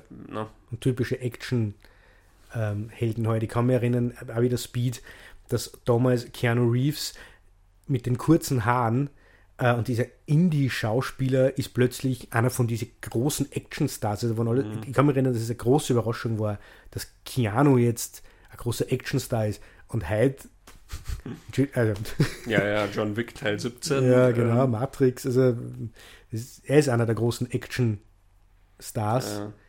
Ähm, aber mit Speed und mit Jan de Bond hat sie angefangen, der hat gecastet, weil es untypisch war. Genau, das Einzige, was davor in die Richtung ging, war äh, Point Break, gefährliche mhm. Brandung. Mhm. Ähm, der auch ein bisschen ein anderer Film ist ja. dann irgendwie und trotzdem eigentlich ist das war das der Typ halt aus Bill und Ted und ähm, genau. ähnlichen und, Nummern. Und Bill Paxton hat ja auch nicht äh, er hat überhaupt nicht für Hauptrollen gespielt in seiner ganzen Karriere. Äh, dämonisch gibt's, mhm. das ist sein eigener. Und es gibt diese Fernsehserie Big Love, die ich nie gesehen habe, wo ich nur vom, vom Lesen den Eindruck habe, er hat wahrscheinlich eine Hauptrolle, konnte aber ein Teil von einem Ensemble sein. Mhm. Aber das sind so die einzigen, die mir jetzt einfallen. Und im Twister. Und Helen Hunt, habe ich keine Ahnung, was die vorher gemacht hat. Verrückt nach dir, die Sitcom mit Paul Reiser. Ah, okay. Die also es gibt auch Filme ähm, mhm. natürlich, die sie gemacht hat. Ähm, es gab diese wunderbare kleine Romantic Comedy Only You nicht zu verwechseln mit der, wo Marisa Tomei und Robert Downey Jr. miteinander spielen, mhm. sondern es ist ein anderer Only mhm. You. Ähm, da ist sie zum Beispiel drin mit Andrew McCarthy. Ah, ja. ähm, also es gab schon auch Filme natürlich, aber mhm. klar, sie war ein TV-Gesicht hauptsächlich. Und auch sie ist ja eine total bodenständige Frau. Also mhm. er sagt das ja auch im Interview, ähm, was wir jetzt nicht extra einspielen, aber in der längeren Version vom Interview, dass er zum Beispiel bei Speed ja auch beim Casting sehr drauf geschaut ja, ja. hat, dass das ähm, eben glaubwürdige Figuren sind. Auch da Sandra Bullock ähm, ist das Mädchen nebenan und jetzt weder Actionheldin noch irgendwie so eine große Glamour-Leinwandgöttin oder so. Er hat gesagt, er wollte halt jemanden finden, ähm, dem man abkauft, dass er, dass er mit dem Bus fährt. Genau. Ähm, und das Studio wollte Julia Roberts für die Rolle haben. Und das ist nicht, also, kann, er sagt, can you imagine Julia Roberts driving a bus? Genau. Und äh, nein, das kann ich tatsächlich nicht. Ja. Also und das sagt nichts über Julia Roberts jetzt aus als Schauspielerin mhm. oder so, mhm. sondern einfach nur, was für ein Typ ist jemand. Genau. Und du siehst also auch daher bemüht sich sehr darum, dass das geerdete Leute irgendwie sind, mhm. die dir da eine gewisse Wirklichkeit verkaufen. Das ist kein Glamour. Ja. Und ich finde, der, der größte Stunt im Casting, den er dann überhaupt gemacht hat, war ja Lily Taylor mhm. in, in das Geisterschloss, ja, was dann auch wieder eine andere Geschichte ist. Aber diese Schauspielerin in so einem großen Horror-Fantasy-Blockbuster als Hauptfigur als Hauptdarstellerin zu besetzen, das ist schon das, das Außergewöhnlichste, finde ich. Ja, nicht nur, dass die vorher nur in so Independent-Geschichten ähm, zu sehen war, sondern einfach noch vom Typ her, mhm. ähm, die einfach. Jemand anders hätte Catherine Zeta-Jones zu der Hauptfigur gemacht. Er macht Catherine genau. Zeta-Jones dann zu der zweiten Figur und erzählt sie dann auch mhm. anders ähm, als das vielleicht jemand anders machen würde. Ja, ja. Er, er, reduziert dann letzten Endes auch diesen, diesen Glamour-Effekt, den sie ja. hat und versucht halt eigentlich mehr zu schauen, was für ein Mensch ist das. Mhm. Und macht, erzählt dann eine Beziehung zwischen diesen beiden, finde ich, die genau. sehr interessant ist. Ähm, auch das Stoff für eine, für eine andere genau. Geschichte, aber ähm, man merkt, dass, sich, dass das so Prinzipien sind, die sich ja durchziehen, in denen mhm. wir inszeniert. Ja, das geht ja mit dem Ensemble auch noch weiter in mhm. Twister. Ähm, du hast Philipp Seymour Hoffman erwähnt. ähm, der ist natürlich heutzutage fast der bekannteste mhm. ähm, aus dieser mhm. äh, aus dieser Gruppe, die man da sieht. Aber da sind ja eine ganze Menge an, an anderen bekannten Gesichtern auch noch dabei. Ja, Alan Ruck ist doch auch der, der den Speech im Bus sitzen hat, oder? Genau, und der früher natürlich bei Ferris macht Blau den neurotischen Cameron gespielt hat. Ja. ja, der Charakterdarsteller Todd Field oder äh, Scott Thompson, äh, solche Leute, die dieses Ensemble ausmachen. Mhm. Das sind Leute, die sehr, sehr beschäftigt sind in, in, sehr vielen Filmen und viele unterschiedliche Typen spielen. Selbst in, dem, in der Crew vom Gegner von Carrie mhm. Elvis, da hast du ja zum Beispiel Leute wie den Abraham Ben Ruby, den ähm, Emergency Room ja, äh, genau. drin war. Genau. Früher bei Parker Lewis bekannt genau. als Larry Kubiak und genau. dann später bei äh, Emergency Room. Mhm. Der ist am Ensemble, der hat nicht viel zu tun, aber er ist irgendwie Teil von dieser Gruppe. Mhm. Jake Busey ist Teil von der Gruppe mhm. von äh, Carrie Elves. Ich glaube, er hat einen Satz oder so. Mhm. Der war damals halt auch noch nicht bekannt. Aber ne, das sind ähm, eigentlich ganz, ganz tolle Schauspieler, die da ähm, diese Welt bevölkern. Mhm. Ja, und ich finde die interessanteste Figur jetzt beim Wiederanschauen, die er, glaube ich, gerne übersehen wird, ist die, die Jamie Gertz spielt. Mhm. Die verlobte neue Freundin von, von, von Bill Paxton. Ähm, sie ist ähm, äh, Psychotherapeutin, Reproductive Therapy. Ich habe nachgeschaut, gibt es tatsächlich. Ist natürlich ein ziemlicher Running Gag, wie das Gag eingesetzt im, ähm, im, im Film. Aber das ist ja schon, schon das, was, was diese Figur so ausmacht. Die hat so viele verschiedene Funktionen. Also zum einen ist ja so, ganz viel Comedy läuft über sie. Du sagst es also Jan de Bond, the joke is always on her. Und sie muss das ja mitspielen. Das andere ist aber, es ist eine Frau, die sich in einen Mann verliebt hat und zuschauen muss, wie, wie ihr der entgleitet. Und zurück zu der Frau, von der sie eigentlich scheiden lassen wollte. Also das ist ein, echtes Beziehungsdrama und das ist ja ernsthaft so in dem Film erzählt und das spielt sie auch parallel zur Comedy, dass sie halt so quasi die ist, die aus einer ganz anderen Welt kommt und dort in diesen wüsten Tornadohaufen gar nicht reinpasst. Und sie hat ja die Funktion vom, vom Publikum. Also wir brauchen ja sie, damit ihr erklärt wird, wie, wie ticken Tornados, wie funktioniert diese Maschine und damit auch uns. Also, weil wir kennen uns ja auch nicht aus. Und sie vereint es, finde ich, schon als sehr, sehr schlüssig, ohne sie in den Vordergrund zu drängen, denn sie ist eine Nebenfigur. Und das ist mir bei früher nie aufgefallen, jetzt beim Wiederanschauen ist mir das total aufgefallen, wie, wie komplex das ist, was sie da eigentlich machen muss, ohne dass auffällt, dass es komplex ist. Weil es darf nicht auffallen, das mhm. wird ablenken. Ja, du darfst ihre Funktion auch gar nicht so verstehen in dem Sinn, also drüber nachdenken. Genau. Letzten Endes. Und ich glaube, deswegen wird sie auch immer ignoriert, wenn ähm, über den Film geredet wird. Oder mhm. sie wird halt nicht wahnsinnig äh, beachtet letzten Endes. Zumal ja eben der Witz immer auf ihre Kosten geht. Mhm. Äh, und deswegen ist die Reaktion der Zuschauer ja immer so ein bisschen die, ja, ja, ne, die doofe quasi. Mhm. Ähm, alle sind immer total begeistert mit den Wirbelstürmen. Das hat was Erfrischendes an sich mhm. irgendwie. Und sie ist dann immer die, die, die versteht das jetzt nicht. Die muss dann immer herkommen und sagen, ja, aber was, was ist daran so toll? Oder die ist dann die, die sagt, na, das ist nicht okay, das ja. ist, mir, mir taugt das nicht oder so. Sie ist ja immer die Spaßbremse dann sozusagen ja. in diesem Ding. Auch das brauchst du, um das sozusagen zu verankern. Ähm, aber es ist die undankbare Rolle letzten Endes. Ja. Ne? Und deswegen, glaube ich, übersieht man, wie viel sie da tatsächlich macht und ähm, was sie auch alles mhm. erzählt. Also wie, wie, sehr sie die anderen Figuren stützt, auch mit dem, mhm. was sie macht. Ja. Und mir fallen zwei Momente ein, ähm, die sie im Film hat, die, die total stark finde. Das eine ist, ähm, da, da fegt dieser Wirbelsturm über diese, über diese Kleinstadt, wo sie sich im, im großen Schuppen verstecken. Und äh, Bill Paxton sagt halt, da runtergehen und, und er, er, er, schützt, also er schützt sie und fragt sie nach, are you okay? Und das ist so ein Actionfilmsatz. Are you okay? Und die Antwort ist immer, yes, I'm okay. Und sie sagt, no, I'm not okay, nothing is okay. Irgendwie sowas sagt Und das ist auch dieser Realismus wieder, dass du eine Figur hast, die ganz ehrlich und ernsthaft das sagt, was die Wahrheit ist. Wenn, wenn ein Tornado über die drüber fährt, ist nichts okay. Und das erdet das auch total. Und das ist wieder sie, die das sagt. Mhm. Und das zweite ist, äh, sie ist ja dann äh, Ende des zweiten Akts, würde ich sagen, so nach zwei Drittel ist sie weg aus dem Film. Also sie, sie erkennt, sie verliert ihren Mann an, an dieses alte Leben, wo er eigentlich hingehört. Und sie sie versucht ja mit Würde, dass sie die eigene Würde bewahren kann, aus dieser Beziehung herauszukommen. Und wie sie das macht und wie sie das spürt, habe ich stark gefunden. Denn man hätte diese Figur einfach aus sich schreiben können mit einem Gag. Aber es ist ja so ein kurzes Gespräch, wo sie sagt, sie, sie fährt jetzt zurück nach, nach New York, heim. Und er sagt dann uns ja, ja, ich, ich melde mich dann oder ich rufe den aber nicht an. Und sie sagt, nein, so, so weiß ich das was. Und Bill Paxton ist total überrascht, mhm. weil er gerade jetzt, jetzt erkennt, was da eigentlich passiert. Aber sie beendet diese Beziehung mit zu dem letzten an, an Selbstachtung und Würde, das nur aufbringt, nachdem was ja da jetzt gerade passiert ist, weil man darf nicht vergessen, eingeführt werden die zwei alles, die sind verlobt und werden heiraten. Und wenn Helen Hunt diesen Zettel unterschreibt, geht Bill Paxton noch drei Minuten aus dem Film aus und heiratet Jamie Gertz und so. Das habe ich auch sehr, sehr stark gefunden. Mhm. Nämlich, dass, dass ihr das auch gegeben wird als Figur. So, so ein, ein, Exit aus dieser ganzen Geschichte. Weil zu dem Zeitpunkt brauchst du das für das, was du erzählen willst. Helen Hunt und Bill Paxton jagen den großen Wirbelsturm, brauchst du es ja wirklich nicht mehr. Also musst du das auszutun aus der Geschichte. Aber dass sie ja so einen, einen Ausgang geben, mhm. das habe ich, hab ich, gut gefunden. Also sehr respektvoll auch der Figur gegenüber, die eigentlich immer nur der, der Punching Ball ist für, mhm. für Witz. Und sie erzählt da einen Blick, finde ich, auch mhm. ähm, sehr schön, was so in ihr vorgeht in der Szene.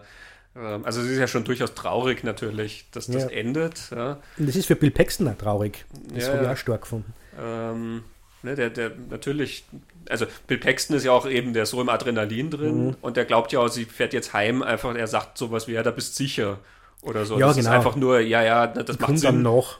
So, mhm. ähm, und deswegen stößt ihn das dann so vom Kopf und in dem Moment merkt er ja dann erst, was da auseinanderbricht. Und bei ihr spielt ja dann auch mit, sie, sie, sieht diesen Mann ja dann auch jetzt mit anderen Augen irgendwie. Ne? Sie hat mhm. ja was an ihm gesehen. Ähm, du musst dir ja immer denken, die hat den kennengelernt irgendwo in der Stadt, wo er jetzt da der, der Meteorologe beim Fernsehen mhm. wird oder so. Das ist alles was sehr, sehr solides und was sehr, sehr geordnetes. Und sie sieht ihn jetzt plötzlich in diesen Situationen, in die ja sonst kein normaler Mensch kommt. Und sie sieht mhm. ja, wie er aufblüht in dem. Sie mhm. sieht diese Leidenschaft da dran. Und sie bemüht sich ja auch, finde ich, über diese Zeit immer so ein bisschen das zu verstehen und auch so einen gewissen ja, Teil dran zu haben oder so, aber es ist halt einfach wirklich nicht ihre Welt. Ne? Ja. Ne? Und auch da, da schwingt so eine Traurigkeit mit, mhm. dass sie das nicht mitmachen kann, aber halt auch so eine Erkenntnis darüber, dass das nicht der Mann ist, der, mhm. Also von dem sie glaubte, dass, dass er das ist. Ne? Und von daher ist es dann auch was sehr, ich finde was von, von der Note, die es trifft, ja sehr schön, dass sie ihn dann trotzdem so gehen lässt, indem das ist halt er. Also genau. sie macht ihm das ja nicht zum Vorwurf. Genau. Er, er, er bewahrt auch seine Würde ja. in dieser Situation. Und kurz davor ist ja diese Szene beim Esstisch, wo sie eben diese Legenden über den Helden erzählen, mhm. über ihn, was er so gemacht hat. Und sie ist total verwundert. Also sie, sie merkt da, glaube ich, auch, es gibt Seiten an ihm, die, die er vor ihr ferngehalten hat. Und, und das ist, glaube ich, auch recht kränkend. Sie ist ja die Einzige in dieser ganzen Runde, die das nicht weiß. Mhm. Ähm, und es ist ja immer diese zweite Frau da. Es ist ja immer ja. die Frau da, die das alles geteilt hat mit ihm. Er macht ja auch einen Spaß da noch drüber. Ne? Er ja. sagt auch noch, ähm, ja, es gab mal einen anderen Bill, ja, genau. Evil Bill, genau. und den habe ich um die Ecke gebracht. Und ja, dieser Moment, den du vorher gemeint hast mit ähm, I'm not okay, this mhm. is not okay. Ähm, das ist tatsächlich weiter vorne, wo sie über diese Landbrücke da fahren, wo diese. Ah, okay, ja, genau. Kurz nach der fliegenden Kuh. Also es ah, ist okay. noch ein Stück weiter vorne weiter im Film, okay. wo sie so aufgebracht ist. Ähm, und auch das, ich finde das einen, einen, starken Moment. Mhm. Und ist, auch da habe ich mich an Speed erinnert gefühlt weil auch da ist, wo sie dann aus dem Bus rauskommen und äh, dann rollen es da über dieses Ding vom, vom, äh, vom Flughafen äh, mhm. über den Runway auf diesem Brett rollen ja. und dann rollen sie so übers, übers Gras ab und so. Mhm. Und können da mal kurz mhm. durchschnaufen und Keanu Reeves fragt Sandra Bullock dann irgendwie, are you okay? Genau mhm. dieser Satz. Und Sandra Bullock sagt einfach wirklich nur, no. Mhm. Also die, die ist völlig, mhm. ne? das ist so eine echte Reaktion ja. irgendwie, ne? Wie du sagst, ansonsten ist immer, ja, ja, passt alles. Mhm. Oder es wird halt ein lässiger Spruch geklopft, ja. irgendwie in der Art von Film. Ne? Ähm, und auch hier, das sind winzig kleine ja. Details, die dir dann trotzdem immer diese Figuren erzählen und diese Wirklichkeit erzählen. Ja.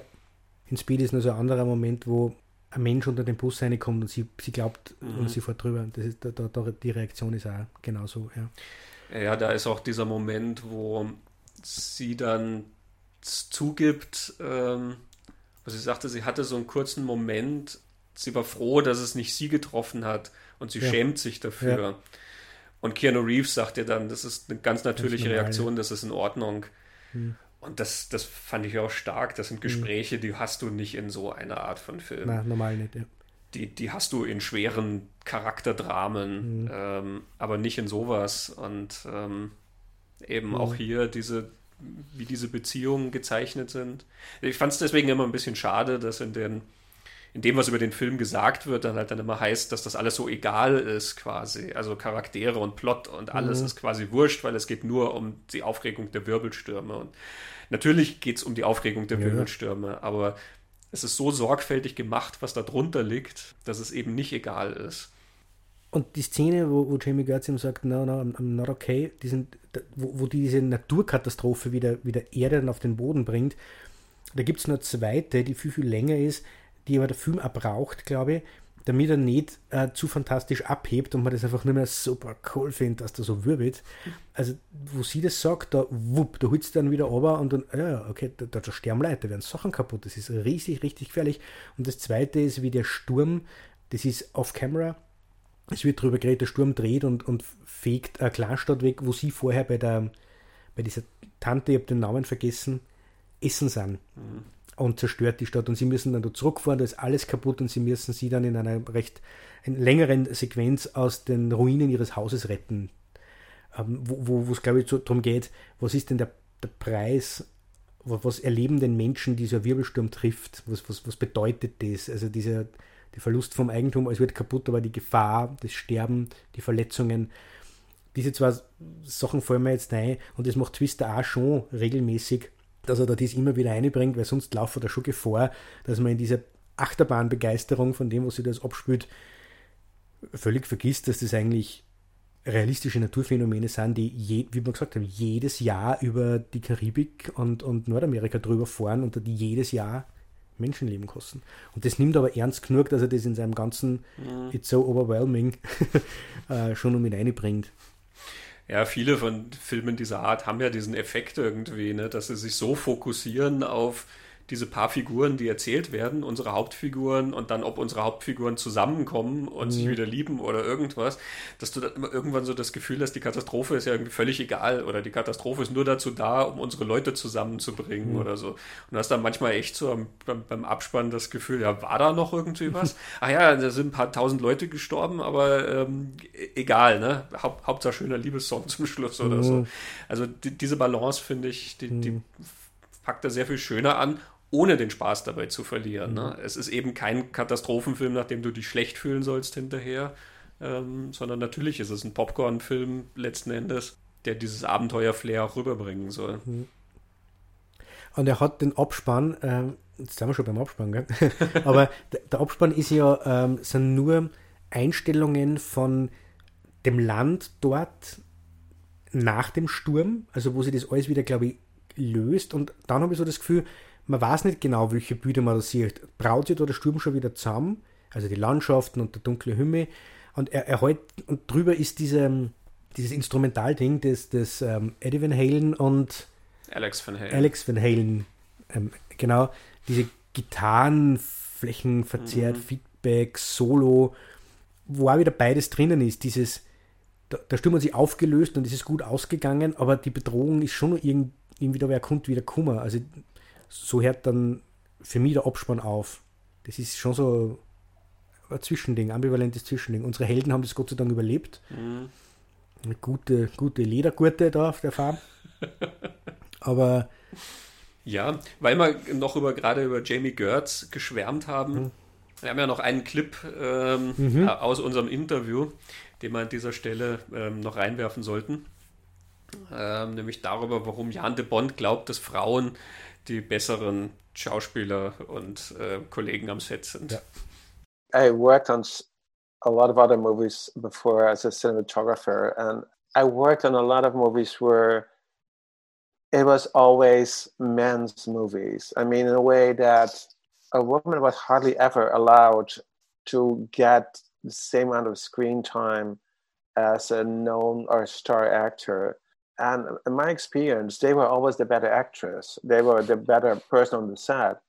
And I saw that has to change, you know. And for as you, I'm sure now, there's like there have been some some big stars in in in Hollywood history, but the male stars are 10 times, 100 times uh, bigger in numbers and larger numbers than, than the female stars. And I feel like um, women, you know, especially women who uh, have a family life and who have kids, they are some are used to learn to uh, live and work in reality because uh, kids are tough to deal with. And to me, it's always amazing and, and how they uh, basically also, um, when, for instance, they have long hours, it's the women who never complain. It's always the men that complain. And it's and that is kind of so remarkably strange to me. How can that be? How, how can women always portrayed as the softer version, while in reality they are the stronger, the smarter quite often, and especially in in actors' um, personality and, and, and individuality. But I think that that um, there are hundreds and hundreds of actresses that are much better than than any male actor. I, I make this and I make it regularly and I really because I also mean it. I just have seen so much in my life and so many movies that I know it's true and it's always I personally always are drawn to them more than are drawn to the lead actor, no matter how big a story is. And I, I can see they put much more effort in in getting the character right and getting the tiny little things right. They talk to about, actually, maybe I should do it. And there's, there's so, there's so much more. They also use their intuition much better. They and they have much more better control of their emotions as well. You know, even um, um, um uh, with males, I'm, I'm, I do not want to generalize it too much, but then, but if you the response in in in male actors always tend to be over the top.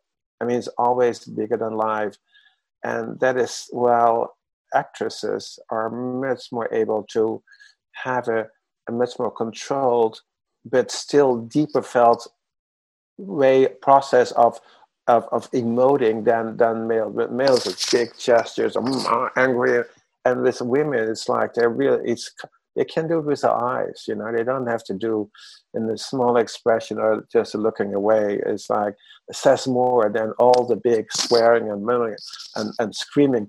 Quite often, you know, that has been going on for, unfortunately, for a long time. Is actors who start to act in a really loud voice. There's nothing that I hate more. it is to me also. It's it only shows incompetence and it's you've seen it in God knows how many movies, and I really it totally turns me off so much, and I think it's really a, a sign is that they are out of control and not in control, and and and that an, an actress would hardly would never do that. Jo.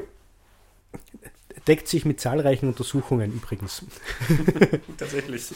Ja, also diese Frauen, dass die eine größere Bandbreite an Emotionen zur Verfügung haben, zum Beispiel, was er sagt, oder die Tatsache, dass Schreien und, und Fluchen einfach ein Zeichen von Schwäche und Inkompetenz ist, mhm. obwohl es eigentlich Stärke suggerieren soll. Also ganz viel von dem, was er, was er sagt, ähm, Frauen, die eigentlich mehr aushalten und, und mehr Frustrationstoleranz haben und oder dass Frauen härter arbeiten müssen und genau arbeiten müssen, um genau das Gleiche zu erreichen wie Männer. Also viel von dem, was er sagt, mhm. gibt genug Untersuchungen dazu aus alle möglichen Felder, die eigentlich das ja total bestätigen, was er offensichtlich aus Filmerfahrung, Arbeitserfahrung mhm. halt da hat. Ja. Mhm. Ich finde, es schlägt sich auch sehr schön nieder in den Frauenfiguren, die er zeichnet. Ja. Das ist was, was auch eben seine Filme sehr auszeichnet und über das leider sehr selten geredet wird, eben, mhm. dass er einfach sehr interessante, glaubwürdige und starke Frauenfiguren quer durch seine Filme hat. Und wenn man sich seine, diese, diese vier Entschuldigung, Speed ist für mich immer einer. Also diese fünf, ähm, über Helen Hunt haben wir jetzt schon geredet. Sandra Bullock ist wegen Jan de Bond und, und Speed ein Star geworden. Mhm. Das, das, war der Anfang von dem, wo, wo am Ende jetzt ein Oscar und das ist Gott was alles steht. Ähm, Lily Taylor, die wahrscheinlich die, die einzige große Blockbuster-Hauptrolle da kriegt, damit sie von Conjuring absieht. Und dann Angelina Jolie, also da, da, da ist ja mit Tomb Raider ist er ja dann dort, wo die Titelfigur dann schon eine Frau ist. Mhm. Also es zirkt sie ja wirklich, wirklich durch. Genau, und dann eben auch Nebenfiguren, wie wir erwähnt haben, Catherine genau. Zeta-Jones oder hier Jamie Gertz. Ja. Also ich finde, er, er hat da ein ganz, ganz tolles Händchen für diese ja. Frauenfiguren. Deswegen war es mir auch wichtig, den, den Clip Ja. hier mit reinzuspielen. Ähm, wie gehabt gibt es ähm, die Langform vom Interview nachzuhören auf unserem Schwester-Podcast Talking Pictures, www.talkingpicturespodcast.com. Da kann man sich das Gespräch, was ein bisschen über eine Stunde, ich glaube so 70 Minuten ungefähr dauert, ähm, in voller Länge anhören. Ist sehr lohnenswert. Da Ja. wird auch noch über viele andere Sachen geredet, ähm, was die Entstehung angeht, was so seine Gedanken zum Realismus angeht, ähm, was auch seine Liebe zu Stanley Kubrick angeht, Ja. ähm, den er ja in Twister zitiert bzw. zerfetzt. Genau, das ist, da kommt der Wirbel, also sie sind im Autokino und schauen The Shining und dann kommt der Wirbelsturm. dann war's das mit The Shining. Das ist auch sehr nett, nachdem wir letztens ja in ähm, unserer Folge über Ready Player One über den Umgang mit Popkultur geredet haben und wie dort Steven Spielberg mit ähm, The Shining umgeht. Ist das dann auch hier irgendwie sehr witzig, dass man äh, plötzlich in diesen anderen Film geworfen ist, bis du ja dann erst siehst, dass es in einem Autokino ist. Ähm, Ja. Und dann hat das ja so ein, es ist so eine Mischung aus einer Verbeugung, so einer gewissen Respektlosigkeit, ne? also eine sympathische Respektlosigkeit, finde ich, äh, dass dann sozusagen Jan de Bond mit seinem Film kommt und The Shining einfach von der Leinwand fegt. Ja. Genau, also auch darüber reden wir. Ähm, man hört schon, der Akzent von Jan de Bond, ähm, da muss man sich ein bisschen reinhören. Das stimmt, ja. Ähm, aber ich, ich, ich liebe das, wie er redet und wie er ausführt. Ähm, ich finde, es schwingt auch immer sehr viel Begeisterung mit über Film, ähm, wenn er da spricht. Genau, am Ende erzählt er ja ein bisschen so, das, was er jetzt gerade so macht.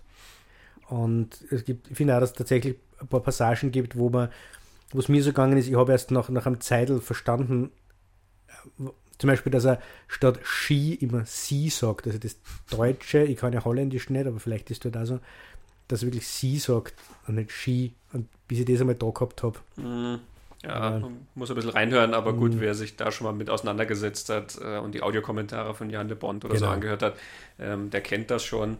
Ähm, am unterhaltsamsten ist der Audiokommentar zu Basic Instinct, weil da hockt Jan de Bond mit Paul Verhoeven zusammen großartig. und die reden halt beide so. Paul Verhoeven nicht ganz so stark, aber trotzdem natürlich ähm, mit diesem Akzent und das ist sehr sympathisch. Ja. Ähm, also ja, sehr lohnenswertes Interview und äh, für mich war es natürlich fantastisch, mit Jan de Bond reden zu können über diesen Film, ähm, den ich persönlich auch zu einem meiner Lieblingsfilme rechne. Und ich glaube, wir haben jetzt hier auch so viel geschwärmt Ja. über die Machart des Films und über Jan de Bond. Da bleibt eigentlich nur noch eine Sache, was wir zu Beginn angekündigt haben. Das Gewinnspiel. Gewinnspiel. 50 Jahre Lichtspielplatz, 25 Jahre Twister, Und drei Mediabooks. genau, und 125 Jahre, 8 Monate und 5 Tage seit der ersten Aufführung der Gebrüder Lumière. Ja. Drei Mediabooks von äh, Twister aus dem Hause Turbine, die letzten ihrer Art, Ja. Sie werden mittlerweile im Internet auch hoch gehandelt. Ähm, was muss man tun, um eins von diesen wundervollen Mediabooks ergattern zu können? Christian, ich weiß es nicht. Soll ich es dir sagen? Was muss ich tun? Soll ich es dir sagen? ja. Es ist ganz einfach. Wir würden gern einfach von euch hören. E-Mail-Adresse gewinnspiel.lichtspielplatz.at. Schickt uns eine E-Mail und sagt uns einfach, was gefällt euch am Lichtspielplatz? Was gefällt euch nicht am Lichtspielplatz? Welche Folge fandet ihr besonders stark? Welchen Film würdet ihr gern mal besprochen sehen? Welche Themen sollen wir mal aufgreifen? Was habt ihr einfach an Gedanken zu unserem Podcast? Ein bisschen Feedback. Wir greifen dann in die Lostrommel Genau. und ähm, werden dann drei Menschen mit dem wunderbaren Mediabook beglücken, auf dem auch meine Featurette mit Jan de Bond Ja. zu sehen ist. Genau, es wird das Losglück dann sein, genau. Genau. Gewinnspiel at lichtspielplatz.at. Wir freuen uns auf waschkörbeweise Zuschriften. Ja, bitte. ich, ich, ich, werde jetzt waschen gehen, damit der Korb leer ist. Genau. Ja, ich glaube, ja, ich glaube das ist ein, ein wunderbares Schlusswort. Du gehst waschen, ich schaue den Wetterbericht. Und in diesem Sinne sage ich, Christoph, vielen Dank für das sehr interessante Gespräch. Vielen Dank für das sehr interessante Gespräch. Ciao. Tschüss.